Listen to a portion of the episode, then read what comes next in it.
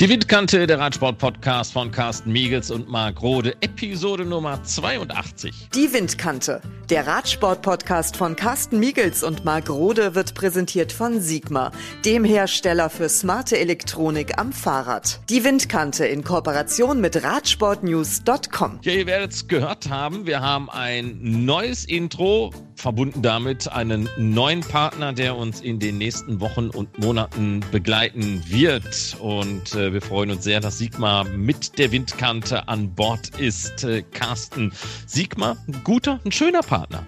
Ja, ein super guter Partner. Ich freue mich total darauf und ich hoffe, ich gehe davon aus, dass es bei Sigma genauso ist. Ist eine, eine traditionelle deutsche Firma. Seit 1981 gibt es Sigma, vielen vor allem unter dem Namen Sigma Sport bekannt. Und das sind ja nicht nur Fahrradcomputer, das sind vor allem auch äh, Sportuhren, das sind Lichtsysteme für Radsportler oder für all diejenigen, die sich auf dem Rad bewegen. Und ich freue mich auf die nächsten Monate, auf die Zeit mit Sigma und diese Zusammenarbeit.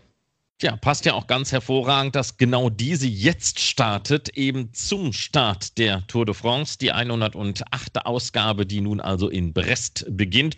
Und äh, wir wollen über die Tour de France reden, ausschließlich in dieser Windkante. Und äh, Carsten, wir blicken einfach mal auf das große Ganze, auf das gelbe Trikot. Und ich habe mir so im stillen Kämmerlein gedacht, nachdem ich so viele Interviews von Julien Alaphilippe gesehen habe, der hat wohl keinen Bock mehr irgendwie Weltmeister zu sein. Ne? Also er möchte das Regenbogentrikot am liebsten für immer gegen das gelbe austauschen.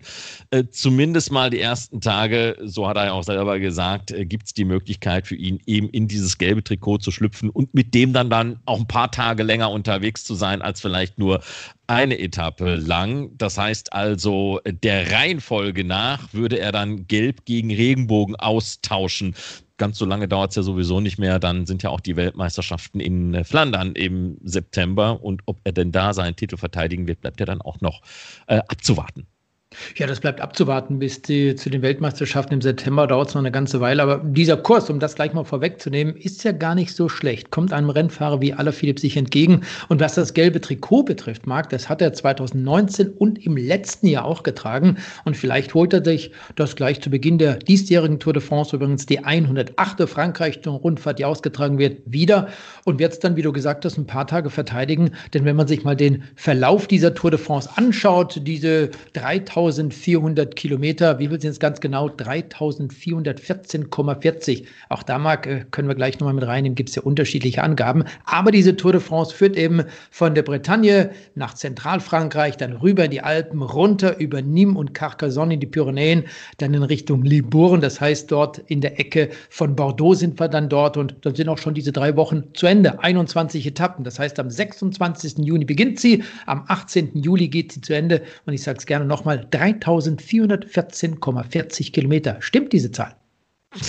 Das ist die große Frage. Wir haben uns das bei der Teampräsentation eigentlich auch schon gefragt. Ähm, äh, gut, das eine sind natürlich die offiziellen Rennkilometer. Dann, wenn nämlich Mr. Prudhomme sein Fähnchen schwingt und es dann wirklich losgeht. Und äh, die andere Zahl, das sind nun mal halt die Rennkilometer, die in der Neutralisation gefahren werden. Ja klar, fahren die die auch. Sie müssen ja da irgendwie durch, aber offiziell sind es dann eben keine Wettbewerbskilometer. Also man kann die Zahl jetzt so lesen oder so lesen. Das ist jetzt Skops wie gesprungen. Auf dem Fahrrad sitzen tun sie ja sowieso. Die fahren ja die Neutralisation nicht mit dem Bus. Nee, auf dem Fahrrad sitzen tun sie sowieso tun.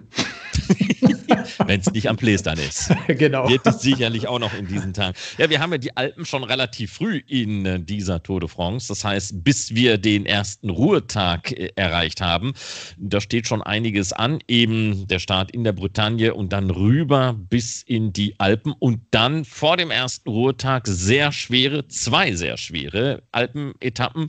Und dann wissen wir schon, glaube ich, äh, vor dem ersten Ruhetag so langsam, in welche Richtung diese Tour kippen wird.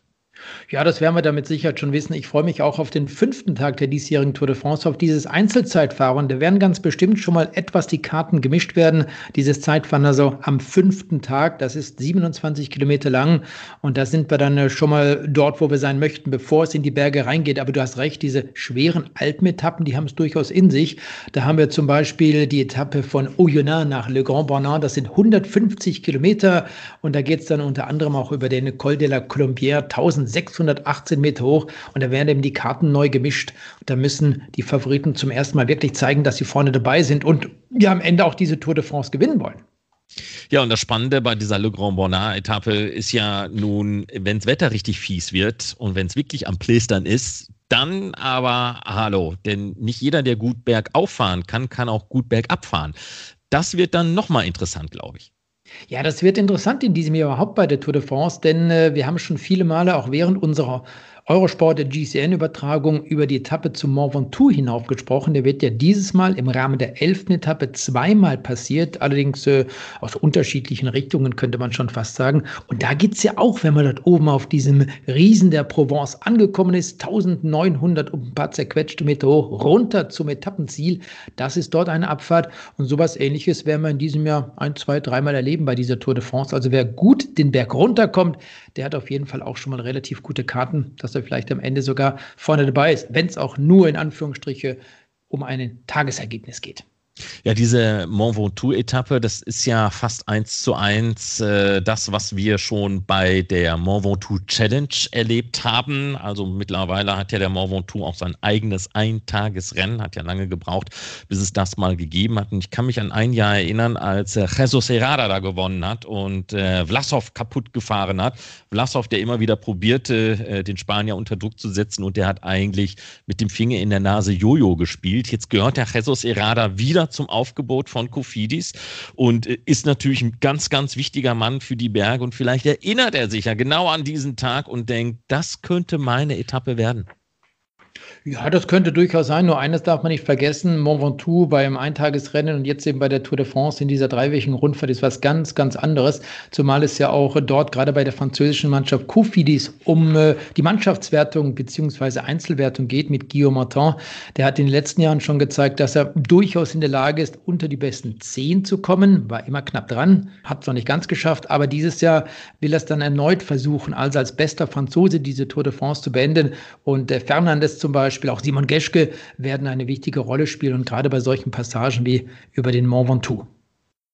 Ja, blicken wir doch mal auf die Favoriten insgesamt, um mal äh, da den Auftakt zu machen. Ich habe es bei der Teampräsentation schon gesagt. Äh, was jetzt die Buchmacher meinen in Europa ist ganz klar. Die sagen Tade Pogacar gegen Primus Roglic. Das wird mal wieder eine rein slowenische Veranstaltung, so wie wir das im vergangenen Jahr auch hatten ausgeklammert eines Dramas im Zeitfahren, denn dieses Mal gibt es das abschließende Zeitfahren nicht mit einer Bergankunft, sondern das dürfte in der Tat was für äh, Roglic sein. Jetzt kam aber Cherry Prittam an und hat bei uns bei Eurosport gesagt, sie würde Garen Thomas auch das Hintertürchen offen machen. Also ist es ein Dreikampf? Nee, ich glaube, das ist kein Dreikampf. Am Ende wird es vielleicht ein Vierkampf werden. Wir haben bei Ineos, du hast ja gerade angesprochen, Garen Thomas dabei, Richie Port, Carapaz zum Beispiel, die haben alle eine super Form. Und wenn man dann diesen äh, Deckel noch nicht ganz drauflegt, dann bleibt man vielleicht auch bei Rigoberto Uran hängen, der ja zuletzt bei der Tour de Suisse gezeigt hat, dass er eine super Form hat, um vielleicht auch erneut bei der Tour de France auf dem Podium zu stehen. Und man weiß ja niemand, was alles in drei Wochen Frankreich-Rundfahrt passiert. Denk alleine mal an den Giro d'Italia, Sturz Sturz von Emanuel Buchmann, super gut gelegen in der Gesamtwertung, war damals siebter und dann ausgeschieden. Und sowas kann ja, und das hat die Tour de France in der Vergangenheit auch immer wieder gezeigt, auch eben bei dieser dreiwöchigen Frankreich-Rundfahrt passieren. Also dann ist da relativ einer weg vom Fenster und dann werden die Karten neu gemischt. Aber wenn man diese Paarfahrer nimmt, eben Pogacar, Primus Roglic, Carapaz, Port und Garen Thomas und dann vielleicht noch ein Rigoberto Uran. Ich glaube, da sind wir schon ziemlich durch, was die Top-Favoriten auf den Gesamtsieg, auf das Podium dieser Tour de France betrifft. Und die eine oder andere Überraschung wird es ja vielleicht am Ende auch noch geben. Ja, was ja ganz, ganz interessant ist bei diesem äh, slowenischen Fernduell, dass es ja verschiedene Herangehensweisen gegeben hat, äh, weil du gesagt hast, weg vom Fenster. Primus Roglic hat sich ja auch mal längere Zeit gesagt, ich bin dann mal weg und ist gar keine Rennen mehr gefahren. Sehr, sehr viele lange Tage vor der Tour sich gar nicht mehr blicken lassen. Während hier Pogacar, der hat ja auch noch die Slowenien-Rundfahrt mal so eben weggeräumt, da schon noch ein paar mehr Rennkilometer auch in den Beinen hat. Also es wird auch ganz, ganz spannend sein zu sehen, äh, welche Herangehensweise an diese Tour wird am Ende der erfolgreiche sein. Klar, das ist immer eine persönliche Geschichte, aber am Ende wird sich vielleicht, wenn es den schief geht, so ein Roglic auch fragen gefallen lassen müssen. Unangenehme Fragen. Wenn es gut geht, ja, da wieder alles richtig gemacht. Na, ich weiß, dass er sich super gut vorbereitet hat. Habe vor kurzem auch äh, von Christian Jemann gehört, dass er natürlich jetzt mit Lüttich, Bastoni Lüttich am 25. April sein letztes Rennen gefahren hat. Aber der hat ja seitdem nicht nur auf dem Sofa rumgelegen und die Beine hochgelegt. Nein, der hat wirklich hart gearbeitet. Höhentrainingslager, alles, was dazu gehört. Hat sicherlich eine super Form. Und wir wollen nicht vergessen, dass er ja Anfang des Jahres, äh, Anfang April, auch die Baskenland-Rundfahrt gewonnen hat. Primus Roglic, also auch dort hat er gezeigt, was er drauf hat. Dann war er bei Paris-Nizza. Naja, am Ende ein bisschen unglücklich als er dort am letzten Etappentag noch das Liedertrikot verloren hat und 15. in der Gesamtwertung wurde. Aber ich bin mir ziemlich sicher, der wirklich viel, viel drauf. Und unterm Strich, weiß nicht, wie du das siehst, Marc, hat er vielleicht noch so eine kleine Wut im Bauch, möchte das, was im letzten Jahr, am zweitletzten Tag dieser Tour de France hinauf zum Etappenziel La Planche de Belfi passiert ist, auch wieder zurechtbiegen, möchte mit seiner Mannschaft Jumbo Visma gemeinsam mit Toni Martin endlich diese Tour de France gewinnen. Ja, sicherlich wird er sich daran erinnern, was passiert ist. Ist ja auch angesprochen worden bei der Teampräsentation. Dieses Drama eben auf der 20. Etappe der letzten Tour de France. Aber er hat das irgendwie so ein bisschen charmant weggebügelt. Ist ja sowieso nicht der beste Interviewpartner, den man sich vorstellen kann. Primus Roglic, der ist auch immer sehr wortkarg, was jetzt bei Pressekonferenzen äh, so anbelangt. Ähm, ich habe nur so gedacht, weil wir ja jetzt gerade über Garen Thomas, Richie Port und Co. gesprochen haben, das wird das zweite Interessante sein. Kevin Thomas hat gesagt, äh, wir sind doch hier kein Ego-Club, wir sind eine Mannschaft. Ja, nur auch du hast dir ja die Frage gestellt, ähm, bei so vielen Häuptlingen in der Mannschaft, irgendwann wird da Zwist aufkommen müssen, können, dürfen, wie auch immer. Also ganz so gerubbelt wird die ganze Geschichte bei Ineos Grenadiers sicherlich nicht über die Bühne gehen. Nee, da gebe ich dir vollkommen recht. Wir haben ja noch Tau Georgen Hart zum Beispiel, der letztes Jahr überraschend, muss man da sagen, den Giro d'Italia gewonnen hat.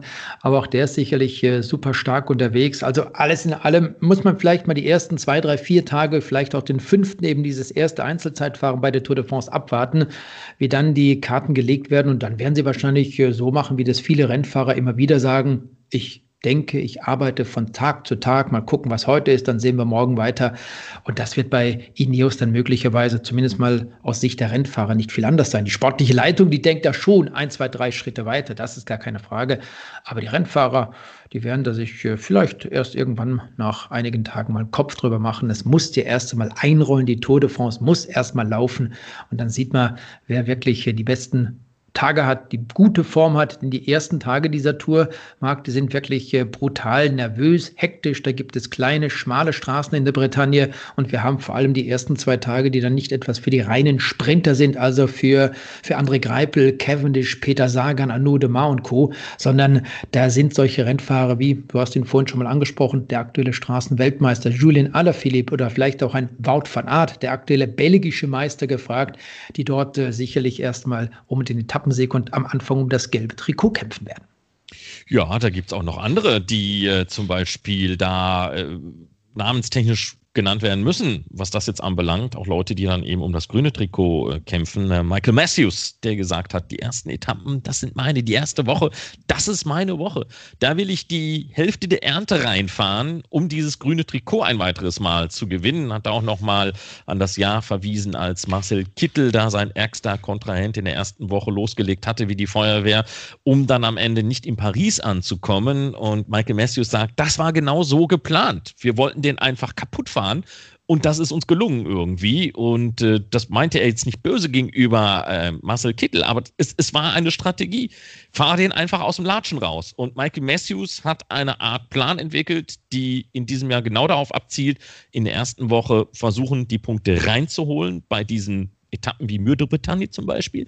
Das wäre so ein Ding für ihn. Und dann gucken, wie man die restliche Konkurrenz so ein bisschen eliminieren kann in den Wochen zwei und drei danach. Oder aber auch Mats Petersen, der gesagt hat, grünes Trikot, ja, finde ich geil, möchte ich haben. Ja, wenn du über solche Rennfahrer sprichst, die in der Lage sind, solche Etappen wie zum Beispiel in den ersten Tagen dieser Tour de France zu gewinnen. Du hast gerade von Michael Matthews gewonnen, der übrigens 2017 diesen Kittel um das grüne Trikot hatte. Kittel am Anfang mal in grün, dann kam Arnaud de Mar, dann eben wieder Kittel, dann kam Michael Matthews, hat es am Ende dann mit nach Hause nehmen können. Aber da sind noch andere wie Peter Sagan zum Beispiel. Was hältst du denn von ihm? Er hat ja auch zuletzt bei den Rennen gezeigt, dass er eine tolle Form hat. Wäre das achte Mal, dass er grün mit nach Hause nimmt, wenn es wirklich am 18. Juli so sein sollte, dass er in Paris einfährt und das eben mit diesem grünen Trikot. Ich glaube, der hat eine super gute Form, hat äh, auch in den Interviews, die ich zuletzt gehört und gesehen habe, einen entspannten Eindruck hinterlassen. Also der weiß A, was er drauf hat und B, solche Strecken wie Michael Matthews äh, liegen dürften, liegen einem Peter Sagan aus der Bora Hans Grohe Mannschaft allemal. Ja, auf jeden Fall. Und Peter Sagan ist eben auch so ein Typ wie Michael Matthews, der dann eben sagt, bei den Zwischensprints auch auf Etappen, die vielleicht ein bisschen komplizierter sind und nicht diese rein Flachetappen sind, äh, da eben dann auch zuschlägt, sich dann entsprechend da noch Punkte holt und sich nicht unbedingt bedienen lässt oder darauf hofft, dass äh, die anderen vielleicht aus einer Fluchtgruppe heraus oder die Teamkollegen ihn da protegieren und äh, die Punkte wegfischen und dann wird schon alles gut gehen. Nee, nee, Peter Sagan ganz sicher, und es ist ja immer interessant, immer wenn man nämlich gerade über Peter Sagan nicht redet oder ihn vielleicht auch unterschätzt, weil die Form nicht gerade da ist, gerade dann hat er zugeschlagen. Das war immer das Interessante bei ihm. Ja, absolut. Äh, ich möchte aber erstmal noch einen Namen in den Raum werfen. Was hältst du denn von Mathieu van der Poel? Über den haben wir, glaube ich, noch gar nicht gesprochen. Ne? Haben ja bei der Mannschaftsvorstellung wunderbare Trikots präsentiert in Anlehnung, Anlehnung seines Großpapas, der leider vor zwei Jahren verstorben ist, Remo Pulidor. War schon klasse, als man das dort bei dieser Mannschaftsvorstellung gesehen hat. Aber was hältst du denn von ihm? Mathieu van der Poel, äh, er wird kein Trikot mit nach Hause bringen. Das ist die Geschichte. Ähm, er wird sich darauf konzentrieren, vielleicht auch in der ersten Woche äh, Etappensiege reinzufahren, aber er wird nicht irgendwie um grünes Trikot kämpfen oder sonst irgendwelche Sonderwertungen, weil der ist volle Pulle auf Olympia fokussiert. Und äh, wir wissen es ja, vom Kalender ging es nicht anders. Äh, die Tour de France und die Olympischen Spiele fast back-to-back. -back. Und man braucht ja auch eine gewisse Zeit, bis man sich vor Ort hier noch an diese, wie viel sind es, acht, neun Stunden Zeitdifferenz ja auch noch gewöhnt hat. Und äh, Mathieu van der Poel, der will Olympia rocken. Und der wird sich ganz schnell vom Acker machen, wenn er denn meint, hier ist jetzt gut mit der Tour und dann geht's rüber nach Tokio. Aber es könnte doch sein, dass Mathieu van der Poel gleich zu Beginn der Tour de France am ersten oder zweiten Tag zuschlägt, Marc, und dann nimmt er doch ein Trikot mit nach Hause. Äh, ja, das darf er natürlich behalten, aber ich meinte jetzt als Endergebnis äh, gesehen. Also klar, sicher wird er in ein Trikot schlüpfen können, keine Frage, durchaus ja. sicher. Dann, dann, dann hat er ein Trikot, was sein Großopa nie geschafft hat. Ne? Remo Poulidor hat nie gelb bei der Tour de France getragen, hat zwar später mal eins von seinem früheren Gegner Jacques Anquetil bekommen. Also nach Beendigung seiner Laufbahn ist er 1976 zum letzten Mal bei der Tour de France dabei gewesen und dann auch nochmal Dritter geworden in der Gesamtwertung hinter Van Impe und Jupp Sotemelk. Genau, die standen damals ganz oben. Aber sein Papa, das können wir vielleicht auch mal kurz erwähnen, Adri van der Poel, der hat mal das gelbe Trikot bei der Tour de France getragen Tagen, aber auch nur für einen Tag, dann musste er das wieder abgeben. Aber insofern könnte er auch da gleichziehen mit seinem Papa. Wenn man all die Erfolge von Mathieu van de Poel in den letzten Monaten oder Jahren nimmt, dann hat er sowieso schon mehr Erfolg als sein Papa, der es jemals als Profi reinfahren konnte. Aber das wäre ja auch nochmal was, um diese gewisse Familientradition zu verstärken, wenn am Ende dann doch noch ein gelbes Trikot mit nach Hause nehmen würde. Dann müsste er aber am ersten, am zweiten oder am dritten Tag irgendwann gewinnen, um dieses Trikot dann wirklich zu bekommen. Ja, mit dem Blick eben auf äh, Remo Pulidor, äh, da gibt es ja nun auch eine Aktion der Mannschaft äh, Alpecin Phoenix Merci Poupou. So heißt auch die Webseite mercipoupou.com Com und äh, da kann man diese Jerseys, die wir auf der Bühne der Teampräsentation gesehen haben von Alpecin Phoenix in diesen Sonderfarben Violett und Gelb ersteigern und dieses Geld soll dann einem guten Zweck äh, zugutekommen und äh, die Fahrer, die Mannschaft selbst äh, will dann später abstimmen, wer dieses Geld bekommt. Weitere Informationen dazu gibt es im Laufe der Tour de France. Man hat knapp 2000 dieser Sonderjerseys produziert und möchte die dann eben äh, versteigern. Man hatte eigentlich vorgehabt, diese Jerseys so lange zu fahren, solange Mathieu van der Poel eben auch äh, innerhalb der Tour de France mit dabei ist. Das macht dann ja auch Sinn. Ähm, man ist sich aber eben, da sind wir wieder beim Thema Olympia, auch ganz klar, dass er diese Tour dann vielleicht nicht zu Ende fahren wird und dann würden diese Trikots so gesehen werbetechnisch nicht wieder Sinn machen, weil dann ja eben der Enkel fehlt. Also hatte man gefragt, äh, können wir am Anfang der Tour mit den Jerseys fahren und dann später auf Blau umswitchen?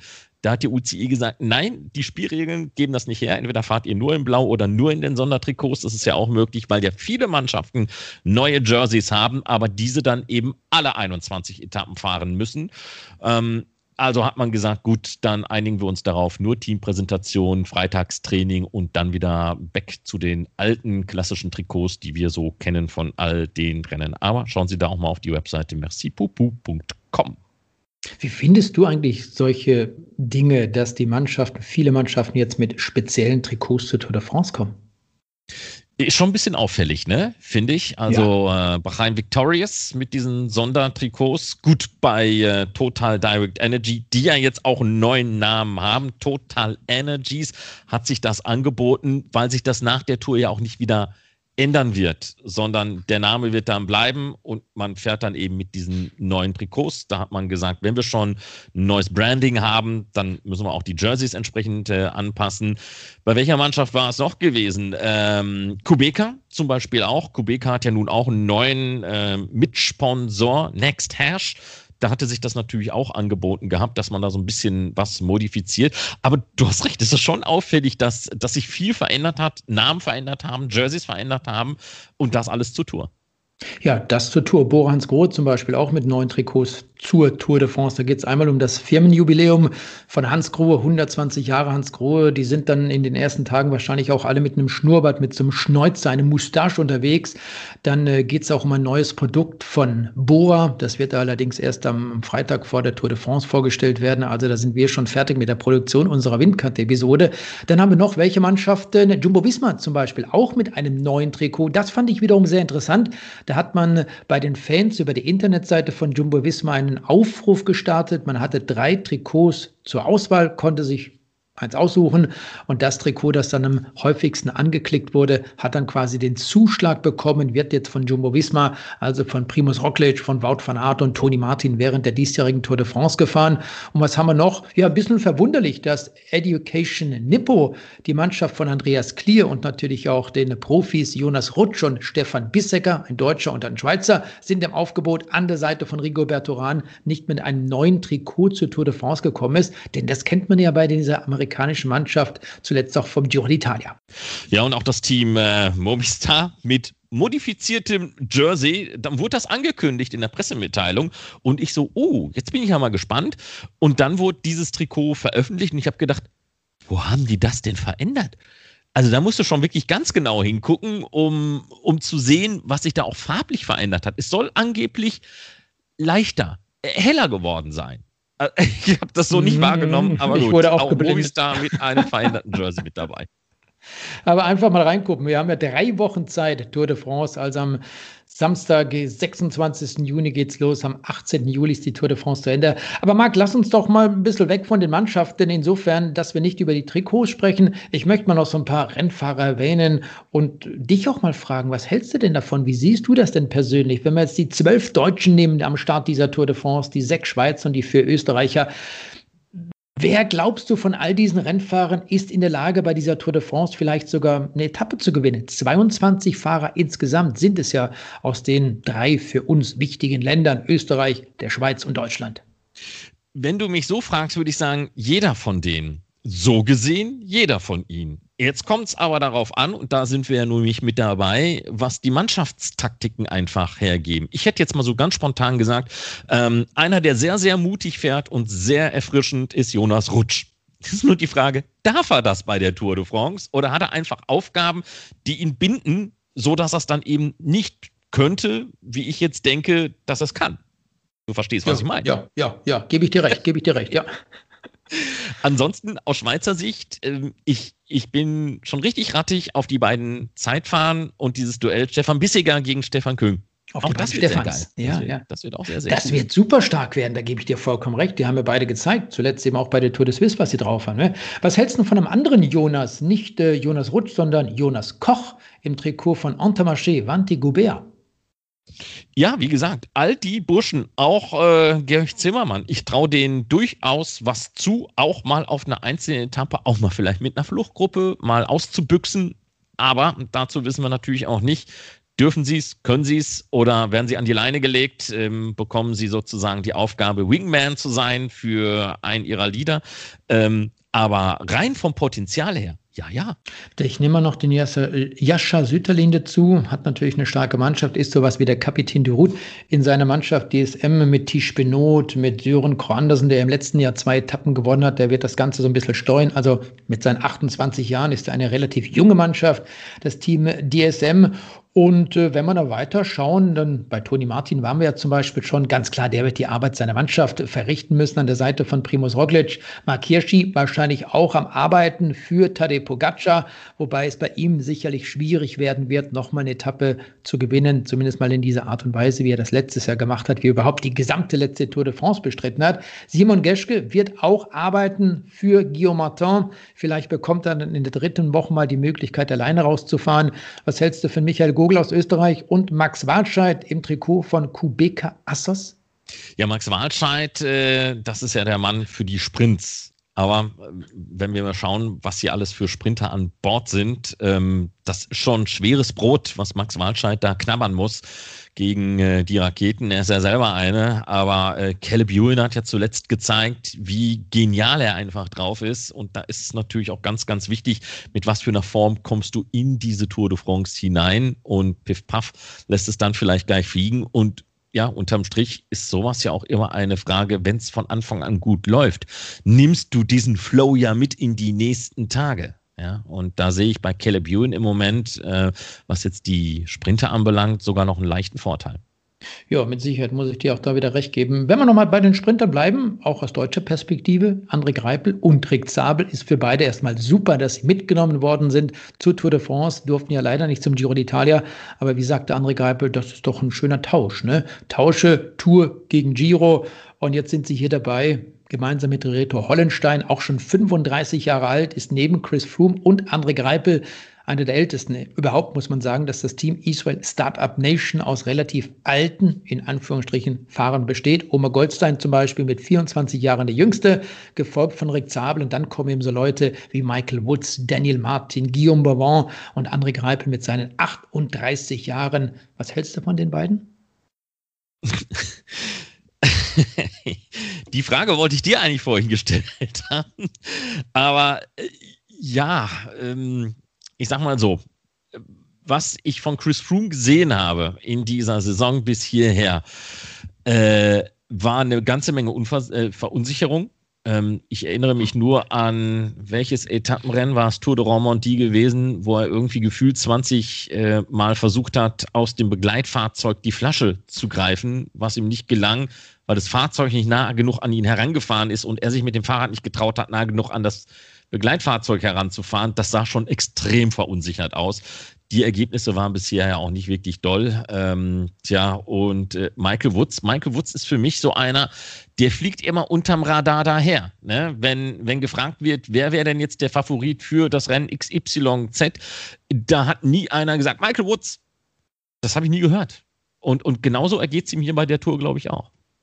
Ich denke auch, das sind so Zweirandfahrer, also Michael Woods und Daniel Martin, die ein bisschen unter dem Radar herfahren und die können da und dort mal eine Etappe gewinnen. Ich könnte mir auch vorstellen, wenn wir nochmal auf André Greipel zurückkommen, dass auch er mal ein Ausrufezeichen setzt. Und ich würde es ihm persönlich wirklich, äh, ich sag mal schon fast von Herzen wünschen, dass es klappt mit einem weiteren Etappensieg. Es ist vielleicht die letzte Tour de France für André Greipel und das wäre dann der zwölfte Tour de France Etappensieg bei seiner elften Frankreich-Rundfahrt. Denn er hat ja mal gesagt, wenn die vier davor steht, dann ist Schluss. Am 16. Juli wird er 39 Jahre alt. Das bedeutet also, im nächsten Jahr wird er alle Voraussicht nach die Tour de France nicht mehr bestreiten streiten. Vielleicht lässt das auch langsam auslaufen. Insofern, toi, toi, toi, André Greipel, vielleicht klappt es mit einem zwölften Tour de France-Etappensieg. An der Seite hat er Rick Zabel. Und der hat eben auch gesagt, ich werde alles daran setzen, mich voll einbringen, den sogenannten Lead-Out fahren für André Greipel und dazu beitragen, dass er hoffentlich noch mal ganz oben auf dem Podium steht. Und vielleicht wird es noch mal in Paris klappen, wie das ja schon bei André Greipel funktioniert hat. Wenn auch am letzten Tag, dann muss er ein bisschen lange warten, zugegebenermaßen drei Wochen, aber dann wäre die Freude noch umso ごいした。Ja, einer, der eine vier davor hat, das ist Alejandro Valverde. Der hat ja zusammen mit äh, Enric Mas und äh, Marc Soler sich die spanischen Meisterschaften geklemmt, weil sie gesagt haben, nichts mehr riskieren. Äh, eher schön in der Bubble bleiben für die Tour de France. Also Alejandro Valverde hier das Urgestein bei dieser Tour de France. Ähm, apropos äh, Bubble, hier hat man ganz klar gesagt, es ist völlig egal, ob Fahrer, Mechaniker, Betreuer, wer auch immer zwei positive Tests und Game Over. Das heißt, auch das könnte natürlich eine Rolle spielen, dass äh, du vielleicht eine sehr, sehr starke Mannschaft an der Hand hast und alles läuft gerubbelt und du hast dir in der ersten Woche ganz toll was aufgebaut in der Gesamtwertung. Und dann sind vielleicht zwei Mechaniker da, die positiv auf Covid-19 getestet werden und schon geht die ganze Soße den Bach runter. Ja, Wahnsinn, ne? Kann man sich gar nicht vorstellen, oder? Dass sie dann plötzlich äh, raus sind und äh, mit dem Geschäft dann nichts mehr zu tun haben. Ja, ist brutal, aber ist, ist Corona. Haben wir uns ja zwischenzeitlich auf der anderen Seite auch daran gewöhnt. Ne? Gab ja schon einige Mannschaften, die aus den Rennen rausgenommen worden sind. Äh, ich hoffe nicht Bora Hans Grohe, denn die Mark haben auch wirklich ein starkes Team mit dabei. Wir haben ja dort äh, zwei Österreicher, das sind Patrick Konrad und Lukas Pöstelberger, 29 Jahre alt, beide. Dann haben wir selbstverständlich Nils Polit mit dabei und auch Emanuel Buchmann der ist zwischenzeitlich 28 Jahre alt. Nach seinem Ausscheiden beim Giro d'Italia kann er hier bei der Tour de France dabei sein. Das ist schon mal auf der einen Seite ein Erfolg. Und wenn ich mir so die Startliste und die Aufstellung eben auch anschaue, gerade was Bora Hans Grohe betrifft, dann bin ich da nicht nur bei Peter Sagan, wenn es um einen Etappensieg geht und vielleicht das achte grüne Trikot, sondern das könnte auch bei den restlichen Teil der Fahrer an der Seite von Wilco Keldermann aus den Niederlanden sehr gut laufen. Sie haben ja auch Ide Schelling dabei, ebenfalls ein Niederländer, genauso wie Wilco Keldermann. Die sind super gut drauf, nicht nur einfach so von der Laune her, sondern auch was die Form betrifft. Und die werden nicht nur arbeiten können, sondern Wilco Keldermann vielleicht am Ende dieser Tour de France unter die besten acht, wenn alles gut läuft, unter die besten fünf kommen. Und wer weiß, wir haben ja mal heute über diese Möglichkeiten gesprochen, was alles im Laufe dieser Rundfahrt bis nach Paris passieren kann. Emanuel Buchmann hat die Erfahrung zuletzt beim Giro d'Italia gemacht. Wenn irgendetwas passieren sollte, mit Wilko Keldermann, dann könnte Emanuel Buchmann trotz der fast äh, 60 Zeitfahrkilometer einspringen.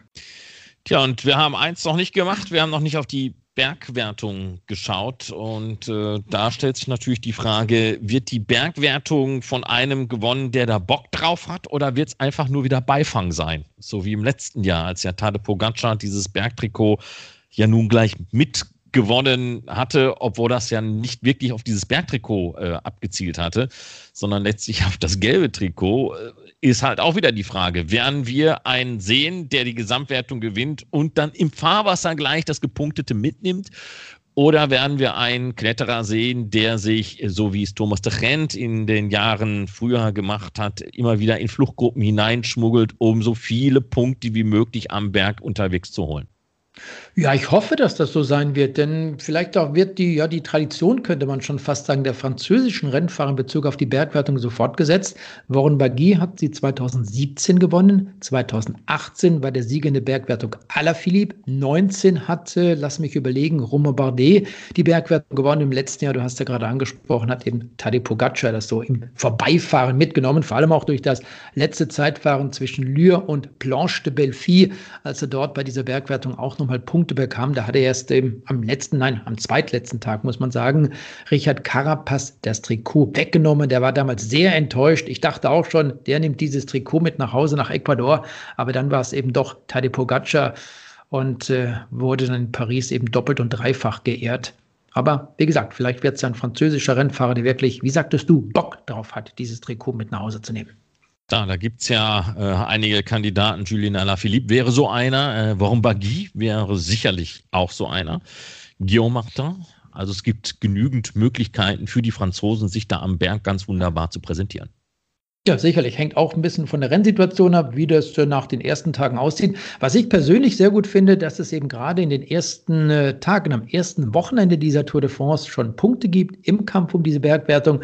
Also nicht wie bei einem Einzelzeitfahren oder bei einem Mannschaftszeitfahren, dass dort keine Punkte im Kampf um dieses weiße Trikot mit den roten Punkten vergeben werden. Nein, da kann man schon richtig zu lang am ersten und am zweiten Etappentag und sich da eben auch schon ja, ins Rampenlicht fahren bei dieser Tour de France. So, und weil ich ja in diesem Jahr eine ganz, ganz andere Aufgabe habe, nämlich mit dem Blick auf die Olympischen Spiele, dürft ihr ohne mich äh, durch diese Tour de France radeln. Deswegen ist der Statistikexperte in diesem Jahr ganz alleine der Carsten und der hat ja. interessante Zahlen an der Hand. Aber du, ähm, du wirst uns ja nicht komplett verlassen. Die Windkante wird sich ja auch in den nächsten drei Wochen Gedanken und Sorgen um die Tour de France machen ja, hoffentlich keine Sorgen. Aber ja, natürlich, äh, die Windkante wird äh, jeden Freitag äh, frisch eine Wochenzusammenfassung dieser Tour de France machen. In der Tat, dann bin ich natürlich mit dabei. Klar, keine Frage. Nee, ich möchte noch mal so ein paar Zahlen zusammenfassen, die die Tour de France in diesem Jahr betreffen. Wir haben eben über die 21 Etappen gesprochen. Sie beginnt also am 26. Juni, endet am 18. Juli. 3414 Kilometer sind es insgesamt. Es gibt zwei Zeitfahrende dort zum Beispiel. Es gibt acht flache Etappen, fünf äh, hügelige Etappen. Dann gibt es sechs Bergetappen, inklusive drei Bergankünfte auf dem Col du Portet in Tignes und in Lys Ardiden. Da kennen sich auch einige Zuschauer aus. Da gab es ja mal diesen Sturz, in den Armstrong Ulrich verwickelt waren durch diesen Beutel, der dort ins Rad äh, ja im Rad hängen blieb, muss man sagen, am Lenker hängen blieb. Dann haben wir eben diese beiden Zeitfahren bei der Tour de France. Es gibt logischerweise, so ist im Reglement auch wieder festgelegt, zwei Ruhetage bei dieser Tour de France. Wir haben zehn Städte oder Ortschaften, Gemeinden, die noch nie Tour de France Ziel oder Startort einer Etappe waren. Dann gibt es Bonussekunden im Ziel jeder Etappe von 10, 6 und 4 Sekunden. Unterwegs gibt es dann auch wieder Sekunden bei dem äh, Zwischensprint und vor allem es gibt an sechs Etappen einen sogenannten Bonussprint. Bereits am zweiten Tag, am siebten, am achten, am elften, am vierzehnten und am fünfzehnten Tag. Genau. Und da erhalten die ersten drei bei der Durchfahrt an diesem jeweils festgelegten Punkt 8, 5 und 2 Sekunden Zeitbonifikation. Und äh, da kann man sagen, das sind so unterm Strich die großen Erneuerungen bei dieser Tour de France, was das Reglement betrifft, die Veränderungen.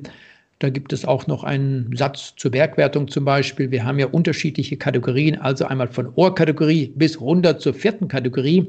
Und am Mont Ventoux und dann noch während der 17. und 18. Etappe wären, werden die Punkte in der Bergwertung am Ende dann nochmal doppelt gewertet. Aber darüber werden wir dann in den nächsten Tagen und Wochen auch nochmal sprechen. Und wenn nicht hier während der Windkanten-Episode, dann selbstverständlich während der Übertragung von Eurosport bzw. GCN. Ganz genau so ist es. Und äh, wir, wie gesagt, werden dann mit der Windkante immer mal wieder reinblicken in diese Tour de France und unseren Kommentar dazu abgeben. Und äh, sicherlich wird auch diese 108. Ausgabe der Frankreich-Rundfahrt viele Geschichten erzählen und viele Dinge, über die wir vielleicht jetzt heute Stand eigentlich 25. Juni noch nicht drüber nachgedacht haben, dass das passieren wird. Also die Tour schreibt jedes Jahr ihre Geschichten und äh, wir werden dann diese Geschichten aufnehmen und analysieren. Ja, wunderschöner Schlusssatz, Marc. Dann soll es das gewesen sein für die 82. Ausgabe dieser Windkante. Bis zum nächsten Mal. Macht's gut und Glück auf. Die Windkante, der Radsport-Podcast von Carsten Miegels und Marc Rode, wurde präsentiert von Sigma, dem Hersteller für smarte Elektronik am Fahrrad. Die Windkante in Kooperation mit Radsportnews.com.